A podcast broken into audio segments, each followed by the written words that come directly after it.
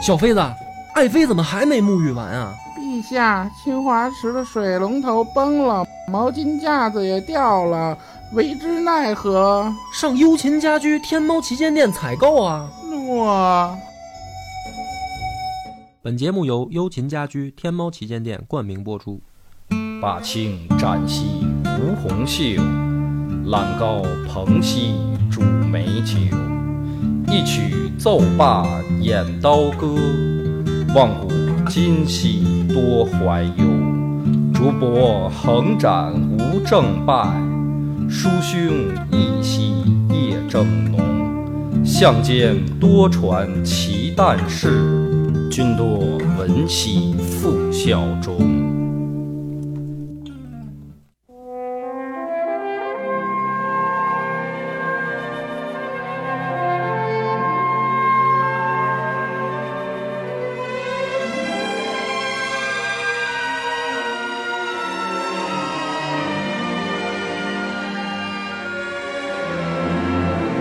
大家好，欢迎收听《野史下酒》，我是主播恶霸波，大飞，老分仔，彭越，咱们今天也有听众黄老师。哎，大家好，我们这个今后希望每期都有人来跟 跟咱们一块聊聊。之前我也看这个评论说能不能讲讲近代史，我是觉得呢，这近代史啊可以讲，但是我本身呢不太拿手，嗯，就是说白了我看的比较少。然后，对我就是我怕准备不充分嘛，而且近代史知道的人，我老觉得比是不是比古代史要多一些。但是呢，我觉得还是还是要讲讲吧，因为既然有人提出来了，嗯嗯、咱们也挺长时间没讲过了。自从袁世凯之后，嗯就挺长时间没讲过近代史了。然后昨儿呢，我我想了想，跟帆儿喝酒的时候，我我想讲谁啊？咱这一期呢，可能故事性不强，有点履历性的。就是讲一个人的生平，但是呢，这个人呢，我昨儿拿帆儿验证了一下，我说帆儿，你知道这人吗？这人叫张申府，不知道？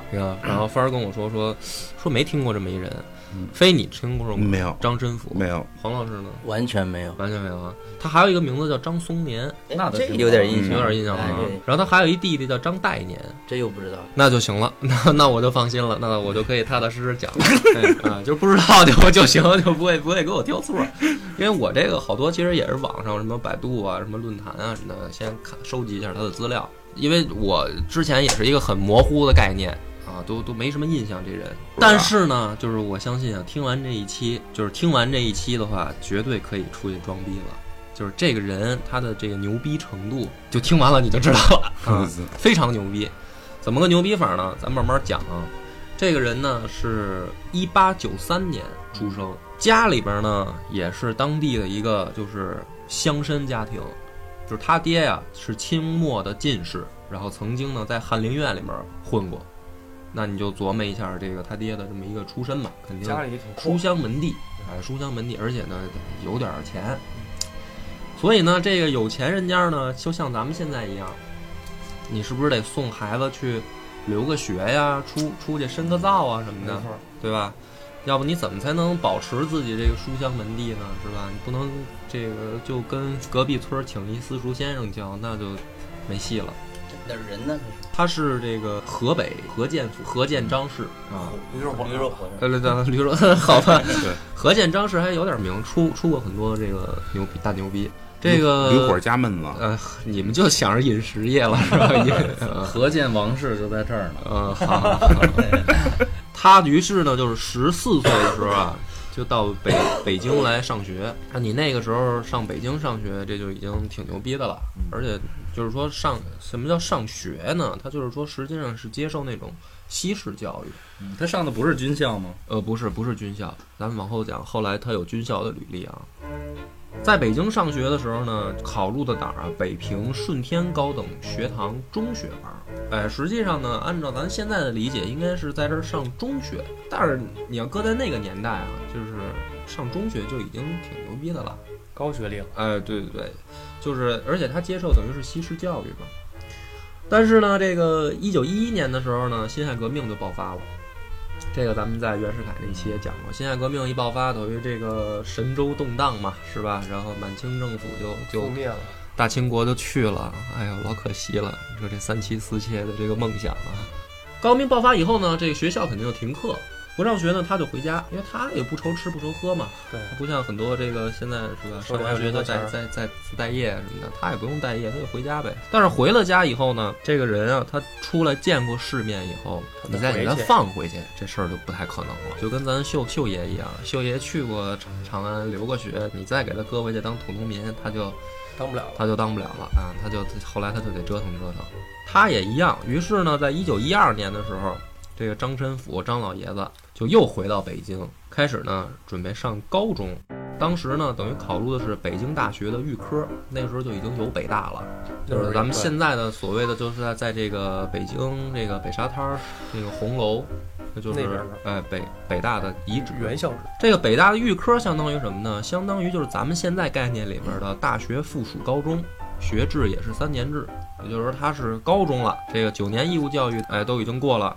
而且这种当时的大学预科是你如果毕业顺利了，没什么问题啊，你可以直接升入本科班儿，就是没有考试的，也有考试，但是就比较顺利，嗯就是保送。呃，差不多是这意思，对吧而？现在这北大跟过去那北大两码事。肯定是有区别，因为咱从两个方面来讲，一第一个呢是那会儿的这个北大呢，它的门类啊比较少，文、理、法和哲就是系别。他这个到了北京开始上高中以后，顺利就等于毕业以后就转入大学嘛。因为这老爷子还真是那种读书的料儿，从小好学从小就是书香门第就出来，在大学这个学习以后，很顺利的留校留校当助教了。因为你想那个年代嘛，就是受过这种高等教育的，你像连九年义务教育都没普及嘛，他已经上到大学了，所以他很顺利就留校教数学和逻辑系。因为他在大学的时候一开始学的是哲学系，那个时候大学叫哲学门，后来呢转入数学系。你可以感觉到就是这个人啊，就跟平常人不太一样。你说哲学跟数学吧，那语文叫文吗？语呃就是文文学门嘛啊，可以说啊，就是等于他是受过两种不同的知识体系的，就是学习。你像现在，你比如说我是英文系的，我大学学英文嘛，你跟我聊哲学，我是一点概念都没有的，我觉得那是另一回事儿。等于这大哥是什么都行，对他等于就是这个学习嘛，就是你学多了以后，可能就是会通了通了。嗯，我觉得他就是可能学通了的那种那种人。助教这个时候是说白了，就是你是北京大学的这个正式教职工。一个职员。呃，后来等于他就就是他后来这个所谓的助教，实际上就是教他当时那个预科，就是高中去当老师。当然，在这个时候呢，咱们就说这个人的牛逼的履历就开始了。他在这个北大工作的时候认识谁呢？认识的李大钊。这个李大钊当时呢是这个北大图书馆主任，认识了以后呢，一接触觉得哎，一聊啊，觉得投缘投缘，对脾气，然后进同盟会，哎，不还还没那么快，这个都很谈得来，谈得来以后呢变，革命党了，对，就把他呢，等于有的时候啊，作为北大图书馆的代主任，就是你替我管，因为李大钊比较忙，啊具体忙什么我也不知道哎，但当时还没有共产党，大家不要误会 啊，就让他当代馆长。这个戴馆长再牛逼的是什么呢？他手下就有一个小弟叫毛泽东，给他干活。而且呢，这个据后来的一些坊间传闻，就是这时候他就跟毛毛泽东啊就关系不太好，毛泽东非常的讨厌他。为什么呢？因为他这个管理啊比较严格，有的时候好像经常是让让毛主席这个去干一些很不开心的工作，然后还老得重新干。据他自己说，就是到后来毛泽东就到处跟人说说这个张申府老板的面色很难看。这是他得罪第一个人啊！你听说这哥们儿牛逼到什么程度？反正就是这个近代史里边有头有脸的人，他都他没有没没得罪过他反。正他都给得罪了啊。但是他就特别牛逼。这个时候你看年代呢，就到了一九二零年了。当时的共产国际呢，就等于派这个维金斯基来渗透过来了呃，哦，你这个词儿用的好吧，就叫渗透过来对，。咱们用当时的那个换位思考嘛，就是就是想到中国呢，也建立这个共产党的分支机构分支机构。对嗯，但是呢，来了以后，嗯，肯定也是得先从先从文化圈儿或者说这方面入手。为什么呢？你直接到这儿，你找老百姓谈没没意义。没意义。找的肯定是什么呢？当时找的就是等于在北大里面的俄俄籍教员，就是外教，嗯，这个就好联络就跟。传教似的。对啊，哎，这就是意识形态的渗透。哎，那他为什么不找孙中山呢？后来也有会俄语，孙中山。他可能魏金斯基的这个 中文不太好，然后孙中山的俄语也不太利落，没准儿要是日文，可能还得还能沟通一下啊。那就他等于找这外教，这外教他因为在北京大学任教嘛，他就认识很多的这个校校长也好、老师也好啊，这学校里边的干部，而且大学这种地儿本身就是文化人聚集的地方啊，你这个一个主义也好，一个一个精神也好，你得找一些还得能贯彻下来的教育的，人家得听得懂你要干嘛，对吧？你跟一个平民老百姓那会儿，他还得解决自己的温饱问题呢，他哪有火儿都吃不上的。对他哪有功夫跟你聊什么更更高更高层面的呢？嗯对吧？你咱就打一个比方，就比如毛泽东他在北大当图书馆的这个管理员的时候，那个工资啊就已经很牛逼了。搁咱们现在，我觉得就是月入上万吧，就是不成问题。所以这种东西你肯定得找一些就是这类人，你才能聊。于是呢，这个魏金斯基在这个俄国教员外教这个介绍下，就认识了李大钊。这李大钊呢，他跟张申府的这个关系好，于是他们两个其实是最先接触到这个共产国际的这个代表。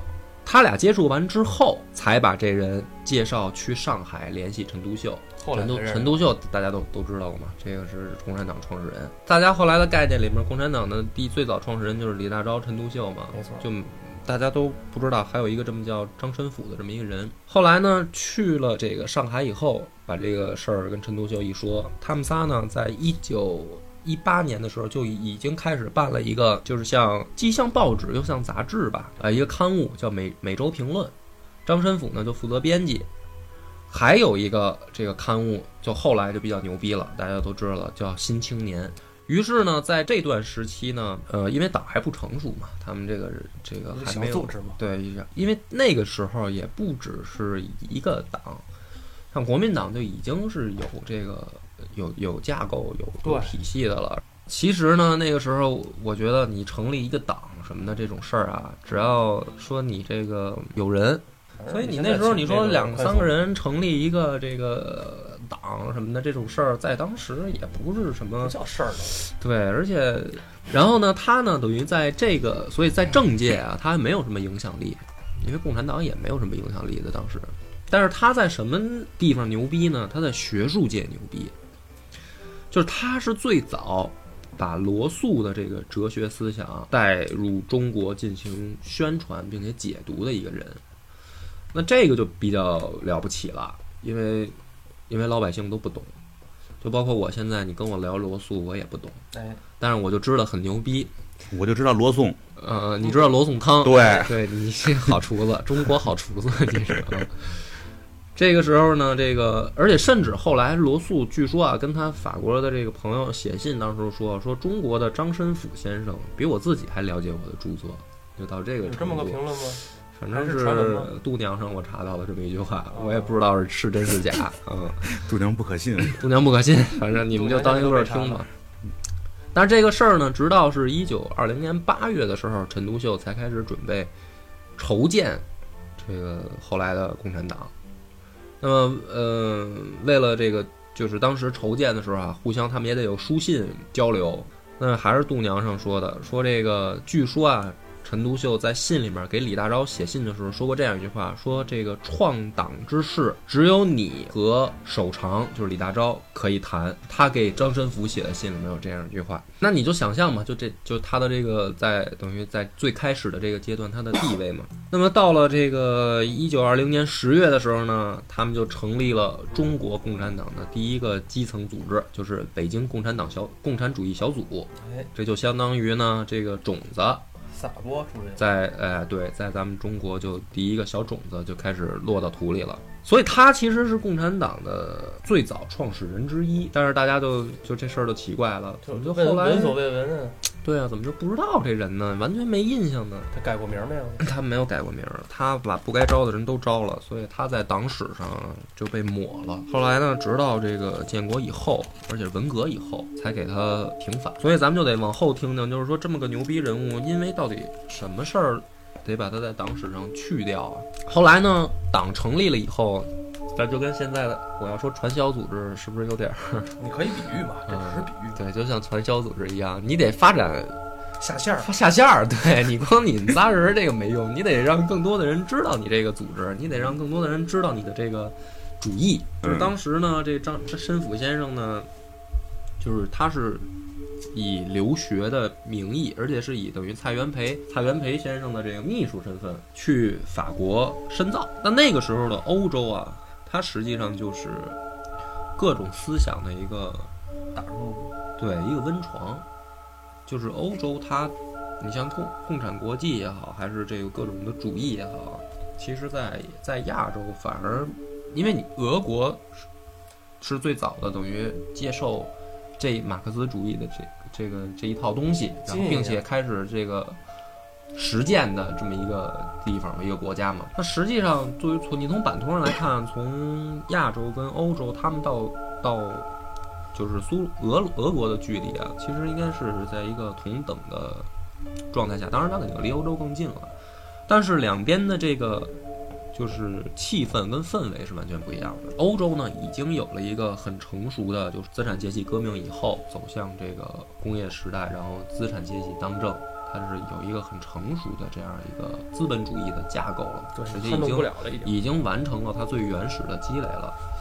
而中国这边呢，其实你要翻近代史，你就发现它一直在乱。从这个鸦片战争以后，然后到推翻满清，就是辛亥革命，然后到北洋政府时期，就是都开始军阀混战嘛就没，消停中间还有这个列强的什么的这种小规模摩擦，所以它一直在乱。那其实就在这个情况下，就没有时间给你一个充裕的说你走向资本主义的这个社会没有有让你有一个可消停个能性。对对对，因为休养生息的一个过程。对，因为当然了，就是说你要是反观，比如说除了英国它是光荣革命没有流血以外啊，你像法国的大革命，还有德国、俄国，它都是经过一个就是说很血腥的没错，这样一个过程。那如果你国家本来就在一个内忧外患的情况下，首先，中国的资产阶级就没有形成一个很庞大的自主性力量，因为最早一批其实就是官僚，就是从什么李鸿章、张之洞他们开始开办这种。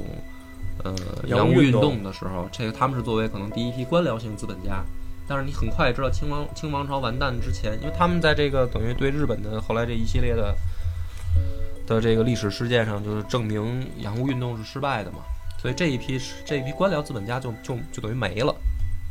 还有一批实业家是说，这个在一战一战的时候之后，列强打得比较厉害，然后中国有一个在咱们历史教科书上叫快速的春天，就是有一个小春天，这个时候发展起来一批民族这个资本家。但是呢，等到列强那边打完了，马上又回来，开始在中国这儿争争地盘啊什么的时候，等于这波人又被压制了。所以呢，像像这种共产主义思想，在马克思最早的理论，因为我也没那么了解深，我只是很模糊的知道，它其实它最早的模型就是说什么样的地方，说资本主义已经成熟的地方才有可能实现这个共产共产主义的可能，因为是就是说你物质得得起码先丰富嘛，不能挑不。对，那你像中国这个地儿，它实际上它就不存在这个前提条件。那于是呢，把这个张申府先生到了派到法国以后呢，他就是一边学习呢，一边也去应应聘当时一所里里昂中法大学的这个教员。这个是当时是两个中国人在法国筹办的一所，就相当于什么呢？联合大学那劲呃，，就是这种这种类型的学校，他就等于一边去任教，嗯一边呢他也学习。那这个时候呢，他在法国的时候认识了，就是等于发展了两个下线儿，一个呢叫刘清扬，咱现在呢可能很多人也不知道，这个是一女的，就是说在中共党史上她是最第一个女党员，而且呢，这个刘清扬呢后来成为了他的媳妇儿。嗯所以这个，而且最最早在天津的学生运动什么的，就是他领这个这个刘清扬领导的。当然，这个在在历史上，反正我是觉得不太出名儿。还发展了一个下线儿，这个人叫周恩来。当时呢，据说周总理呢也在法国留学，嗯，就是你你你可以想象，就是说，共产党呃后来老给大家一个误区，都是泥腿子，是吧？这是他们自己说的啊，他们自己这跟打仗的时候，他们也也说别人都叫他们泥腿子嘛。为什么呢？就老感觉是不是说这些人最高学历的，可能也就是去苏联留过学，嗯，对吧？好多都是农民出身嘛。其实你现在你就可以发现啊，还真不是这样。嗯你像这些创始人，对吧？他实际上都是有过去西洋留学的经历。那那个时候，这个说白了，去留学有有这个两个方向，一个是西洋，一个是东洋，对吧？西洋就指的是比如说英英法德嗯，意这些地方，东洋呢指的就是日本。实际上呢，从当时的这个留学角度来讲啊，去西洋留学的比去东洋的牛逼。体，从两个层面来说，第一个是什么呢？肯定是经济实力呢要好一些。这个到到到现在也一样，你要去日本留学，其实还是比去欧洲留学要要便宜一点的。这个从距距离问题来说，从机票上来说，大家都可以明白啊。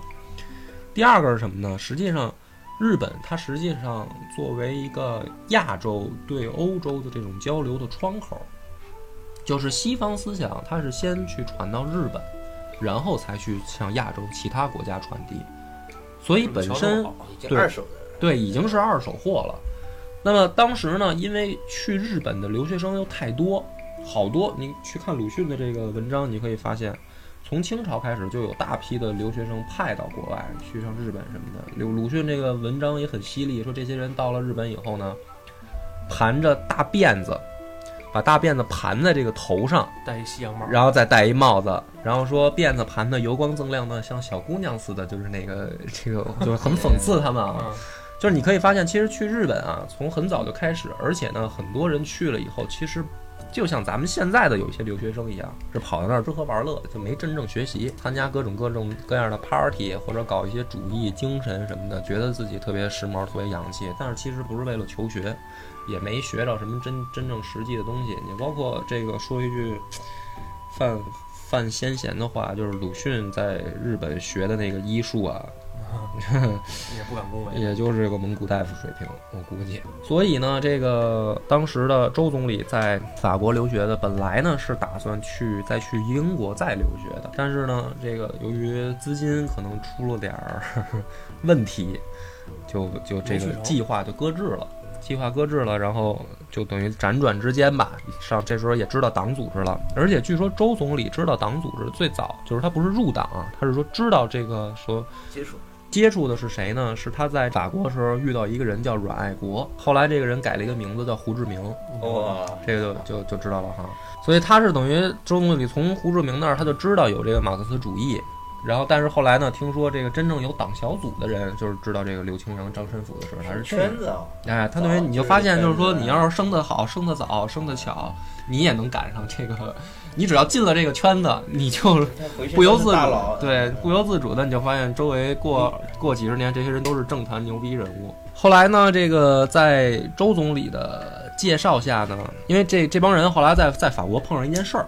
什么事儿呢？就是当时啊，据说有一个有一个情况，拒绝接收中国的勤工俭学的留学生，为什么呢？发生了这么一件事儿，那可能有当时这种对，一个是排华，一个各种各样的原因吧。因为这个我也说了，近代史我没那么透彻，所以我不敢武断的去给大家一个一个原因啊什么的，但我就给大家一个结果嘛，就是当时发生了这样一件事儿，发生了一个这样的一件事儿，张申府先生呢，他就等于辞职了。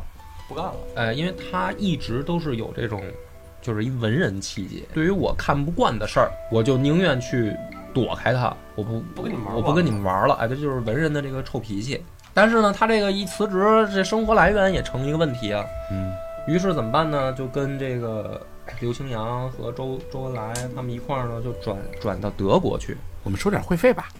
呃，不是，还没有，这都是都是这个在在国外，他们都是一帮穷光蛋。嗯，但是据说呢，德国的这个生活的水平，就是这个需要的物质基础，这个工资什么的，生活的基本的情况啊，要远远好于法国，就是更容易活下来吧，就这么说。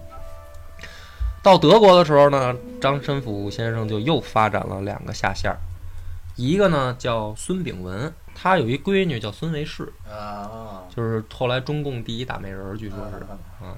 还有另一个下线，我老把这个牛逼的放在后面。另一个下线叫朱德，等于在德国呢，这个朱德一开始先先由周恩来介绍给张申府，然后这两个人跟孙炳文也入党了。然后在德国期间呢，这哥们儿也没闲着，也是在学术界这个就是属于混迹过。到什么程度呢？跟当时的据说一个大数学家叫希伯特讨论问题。这个呢，反正我也不懂数学，你跟我说这个，我也我也不了解，我只能还是告诉你一结果。但是呢，他又干了一件很牛逼的事儿，他是在中国人层面第一个指出爱因斯坦相对论在思想界重要性的这个介绍者。反正爱因斯坦，我在你要再不知道的话，那那就别聊了那就那就可以把广播关了。然后呢，混到什么时候呢？到二四年，就是一九二四年的时候开始回国了。回国以后呢，也得找个差事儿啊。最后跑到哪儿去任教呢？因为他一直在大学混嘛，就是学校混嘛。最后混混混混到哪儿呢？黄埔军校。这会儿的时候还在筹建的时候，他就加入了。嗯然后呢，认识老蒋了。嗯哎，我都说了嘛，他把中国大牛逼都得罪一遍嘛。给老蒋干嘛呢？给老蒋当德文翻译。而且这个时候呢，你再横向对比，你可以发现他是等于中共在黄埔的第一人。然后直到二四年五月的时候，中山先生任命张申府为黄埔军校政治部副主任。当时呢，在皇府里面，他主要负责什么呢？比如说学生的这个口试、什么笔试、阅卷什么的，这些也都有他的身影啊。包括这个后来的皇府三杰，都是都说按道理来说，这按照老思想，这都是他的门生了嘛，就算，你就你就明白这个这个感觉了。那当时的政治部主任是谁呢？是这个创党元老戴季陶。嗯，陶和戴季陶呢，等于不干这个政治部主任以后，很就是说由张申府就接替，就从副的挂正的了。挂正的以后呢，当时这个就是党内啊，也也有一个也有一个想法，就是说能不能培养更多的人才，或者在黄埔里面也有我们自己的一个势力也好，或者说这个班底也好吧，就是说能不能发展更多的人进黄埔。当时呢，就是廖仲恺和戴季陶呢，就让张申府说：“你呢列一个名单儿，你选一些人，然后咱们提拔提拔。”张申府呢，就等于开了一个十五人名单儿，名单儿第一个人就是周恩来，就等于他把周恩来培养到黄埔军校政治部主任的位子。对，咱周总理是上过黄埔的，别老觉得跟老蒋哈势不两立似的。但是呢，同时也发生了，就是说申府先生就觉得又要辞职了，为什么呢？就把老蒋也给得罪了。我也不知道是不是因为河北话跟这个 南方话是不是交流起来的确有点费劲啊，是吧？蒋先生这口音也比较重，反正就是俩人谁也看不惯谁，都觉得对方挺傻逼的。嗯，反正他在台湾，我也不不用顾忌。对，然后这个就又辞职了。辞职以后呢，当时二五年一月的时候，中共的第四次全国代表代表大会就在上海召开了。召开的时候呢，这个又发生了一件事儿。当时的一个议题就是很重要的一议议题啊，就是共产党要不要跟国民党结盟？因为你你可以想象嘛，在当时来讲，国民党是已经很成熟并且很有实力的一个大党派了第。一大党，对，那共产党呢，其实人还不多吧？那个是，嗯，而且呢，没有真正的所谓的硬实力。再说白一点，就是没有武力，没有没有武装力量。对，嗯，你只是有主义，你只是有精神，你只是有一些这个核心的，对吧？这个这种高层知识分子的这种这种架构，但是你没有真正的实力。那么实际上呢，你反观历史，其实当时的这个所谓结盟是一个必然要走的一个棋一步棋吧，就是这是一个必然结果。结果呢，申张申府呢，他可能也是跟老蒋两个人太不对付了，他就在极力在会上就反对跟国民党结盟。于是呢，他就自己提出退党。这爷不玩了，所以你就想想他这文人脾气啊，而且当后来就是据说他有这样一句话啊，说周总理当时呢还是很支持他的观点的，不要结盟。可是后来呢，周总理很快就又同意了结盟的这个道路了。于是呢，他有一个评价，说我是一个宁折不弯的人。说周总理不一样，他是一个宁弯不折的人。这个话呢，其实就我觉得挺有玩味的价值了。其实，如果从我的文人角度来讲，我还真得说啊，宁弯不折更难。但是退党之后呢，就是给你的感觉应该是从此他就跟政界应该没什么关系了嘛，没错因为国共也合作了是吧？然后他又退党了，他跟老蒋也不对付，但是其实还不是，他又开始在这个等于学术界混混嘛，就是什么暨南大学、大夏大学、中国大学、北京大学、清华大学，就挨个儿他去任教。那他教的呢也很很很显然，就是说很顺理成章，他就教罗素哲学和逻辑嘛，因为他是第一个介绍的人嘛。所以当时呢，据说这个在哲学界呢，有四大门派，一个是杜威的实验主义哲学，这个介绍人是谁呢？胡适。然后呢是这个伯格森的生命哲学，还有黑格尔的这个哲学门派。最后呢，就是罗素的新这个实在论哲学，那他就是张申府介绍的。所以就是你看见他这个，所以那个时时代是一个为什么是一个文人觉得特别好的时代呢？因为很多东西它都刚刚开始，在这个情况下，只要你去当这个第一人，你就很容易的能够名留史册，就是不管在学术上也好，还是历史上也好。你说你现在你再去研究罗素，你你想名留史册，那个难度系数就不可同日而语了。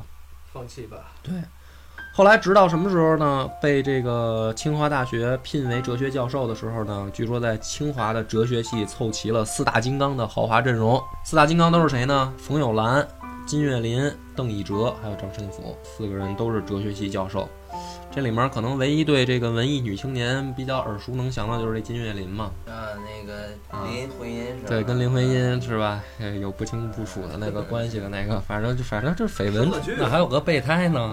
是，反正那绯闻永远比这个真正的学术要有 要有要有市场吸引力。四大金刚豪华阵容，据说呢，还有就是说，当然我觉得这个后边据说就有点吹牛逼了。他就说说他这个有两个人，他认为是国宝，一个呢是他弟弟张岱年，另一个人他认为是钱钟书。而钱钟书那个时候呢，刚二十出头，还没有所谓的在学术界也好，或者说文化界也好，说像咱们现在的就就是理解的这个地位。但是他说他那个时候他就已经意识到这个小伙子不一般了。当然，我觉得这个是他吹牛逼啊，我也我也不当真。后来呢，这个一九三五年的时候呢，这哥们儿就是因为他在学校教书啊，他也不闲着，就是那个年代嘛，学潮啊，什么思想运动啊，就是一个家常便饭吧。可能就从五四以后，就是学校其实不是一个专门光学习的光学习的地方，它实际上是一个培养愤青的地方。燃烧青春，对，它实际上是一个激情燃烧的地方。所以呢，很很没有意外的，张申府跟刘奇娘就是这这这，他跟他媳妇儿就被被抓了。哎，他们因为什么呢？搞幺二九学潮，关在咱们现在这个安定门内的 监狱里边儿，就是咱咱录音出门你啊，就就这地方，关这儿，关这儿以后呢，这个最后关了俩月，直到俩月之后才被冯玉祥给保释出来。保释出来以后呢，哥们儿这回倒没辞职，就是清华把他给开了。你也别干了。啊，你也别干了。说我们这个好像还应该是一个教书育人的地方，就是你这个思想太激进啊，你就别别在我们这儿干了。之后呢，他就去等于在北平搞了一个什么呢？叫文化救国会，这就是后来民盟的前身。所以你就琢磨起了一个比较无害的名字，是吧？文学社什么的。对对对，听着反正是人畜无害的，但是实际上也是后来政坛上的一股一对一个一个非常重要的力量。这个后来等于，嗯、就是国民党在汉口啊召开过就是国民参政会一届一次大会。那么这个时候呢，张申府是作为救国会的第一届参政员去加入到这个一届一次大会里边儿。毫无意外的又碰上老冤家老蒋了。老蒋呢，据说这个时候对他的这个不满意情绪就已经到达了一个新高度了。说白了，俩人见面就得互互互相对，就是见面骂，啊，当面骂，当面撕。这个张申府一看这个情况，反正这参政员肯定也是板儿逼当不成了呗，哎，是吧？反正他就把大牛逼，他老跟大牛逼不对付，然后怎么办呢？就开始跑到重庆去，跑到重庆呢搞宪政座谈会。其实所谓宪政座谈会，就相当于咱们理解的，比如说 party 沙龙似的这种性质。但是民盟就是在这样的情况下，在当地啊，也把各地的小小党派，就是小门派吧，聚合起来，就是大家一块儿开 party 的时候，民盟就是这么转化过来的。那张申府呢，他作为发起人呢，他实际上就担任民盟中常委和文化工作委员会主任。直到什么时候呢？就是你想，他其实一直在学术界和这个政界，其实都有他的身影。都涉足了。对，都涉足，而且在那个年代，你想你想让人不知道，你都难嘛。哎，但是呢，这个时候是就是说在重庆的时候已经是四六年了，你琢磨一下，就是抗战已已经完完书完完事儿了嘛。完事儿了。对，然后这个四六年的是是是是什么时候呢？就国共内战了。要对要要要不对付了，开始打了。但是这个时候呢，咱们也因为看过这个建建国大业的，应该有这个有这个概念。当时呢，其实两方啊，就是不管是国民党还是共产党也好呢，都在试图避免一个一个最根本性的东西，就是说谁也不想先提起来战争，因为就是说在当时的情况下，中国已经打了这么多年仗了，这时候好不容易是吧，抗战什么的都结束了，然后。从上到下，骨子里面其实是希望和平快点来，赶紧，赶紧大家过好日子。但是呢，其实，在上层来说，心里面也都门儿清，国共要有一场最后的等于决战决战啊，就是决斗，就是到底是谁是谁当大牛逼谁当大牛逼，对吧？当然不是也有一种说法说老蒋提出来，后来见着自己打不过的时候提出来，咱们划江而治什么的嘛。哎来不及了，来不及了，因为在最开始的时候呢，其实大家都是在尽量避免说谁也别把这个挑起内战的这个罪名扛到自己身上来，所以那个时候对外的，尤其是共产党对外的宣传的一个重要的方向是什么呢？就是说我们呼吁和平，反对内战，谁挑起内战呢，谁就是罪人。对，这个像有个摄像头在那儿，谁先动手，对，一查啊，哎，先动手对对对，就是你得留下这个口实了。但是呢，其实，在历史上来说，两方谁的小动作也都没少做。因为你虽然呼吁和平，但是大家也都也都也都得防着。那他们万一他先动手，真动手了怎么办？我不能我真不做准备啊，对吧所以不？妨有这个擦枪走火这种冲突。就是大家其实都在调兵遣将嘛，因为肯定要一场撕逼嘛。于是到这个四八年的时候啊，情况其实发生变化了，就是其实两边已经开始准备动手了。那么这个时候呢，其实两方的宣传口径就从大家呼吁和平转向什么呢？转向对对方是需要打击，就是是阻碍对，我们发展的这个，他们他们是邪恶的，就是大概是这么个意思吧。可是呢，张申府呢，他在北京呢，在四八年的时候，他写写了一个文章叫《呼吁和平》。那么对于当时的舆论来讲，他等于就唱了反调了。于是呢，等于当时的这个党内对他开始进行一个人身攻击。打击，也不叫人身攻击吧，就是说你是发表了一个不合时宜的言论，就是说你像国民党人那么邪恶，我们还跟他怎么和平啊？你这时候还在说我要和平，你你说我们发起就是我们打仗是错误的呗，我们都是邪恶的呗，是吧？你你这不就是有不怀心怀不轨吗？两头得罪了，这是对，那但是呢，其实按照张申府自己说的是什么呢？他说他在北平的时候，因为等于当时的条件也不发达，你又不能发微信，又不能看朋友圈，他不知道文化的，就是说这个舆论的导向已经变了，没意识到一下就对发了。他其实这个文章是早就写好的，他写好的时候，那个时候还是在呼吁和平的。结果他发的时候，他没想到整个的风向转了，那就这事儿就说白了，历史也没有给你一个容错的机会。我在想，也可能是得罪人多了，没人跟他说，倒倒也有可能 有点这关系，有点这关系。对对对所以呢，在这个十就是四六就是四呃等于四八年十二月十六日的时候，《人民日报》上就发了一篇文章，叫“痛斥叛徒张申府卖身投靠”。这个你就琢磨，《人民日报》嗯，咱我倒也想上《人民日报》嗯。然后呢，这个马上他这个《人民日报》又出了一个文章，什么呢？一个离婚启事，他媳妇儿写的，跟他划清界哎，限哎。做我们的划清界限，说就是说标题是什么呢？说张申府背叛民主，为虎作伥，予以严重指责，就是跟他划清界限。这事儿反正闹到闹到这儿的时候呢，等于到了就是从这个时候开始，就是把他所有的东西全部进行一个封杀。就这个人，不管你之前做了什么，你是党的创始人也好。你在学术界什么？你以不好使介绍了罗素也好，你在学校都干了什么学潮也好，没用，全面封杀。封杀到这个什么时候呢？一直到了建国以后，叫一九八六年的时候，就是五七年的时候，他也毫无意外的再次被打成右派，文革里面也是照死了收拾他。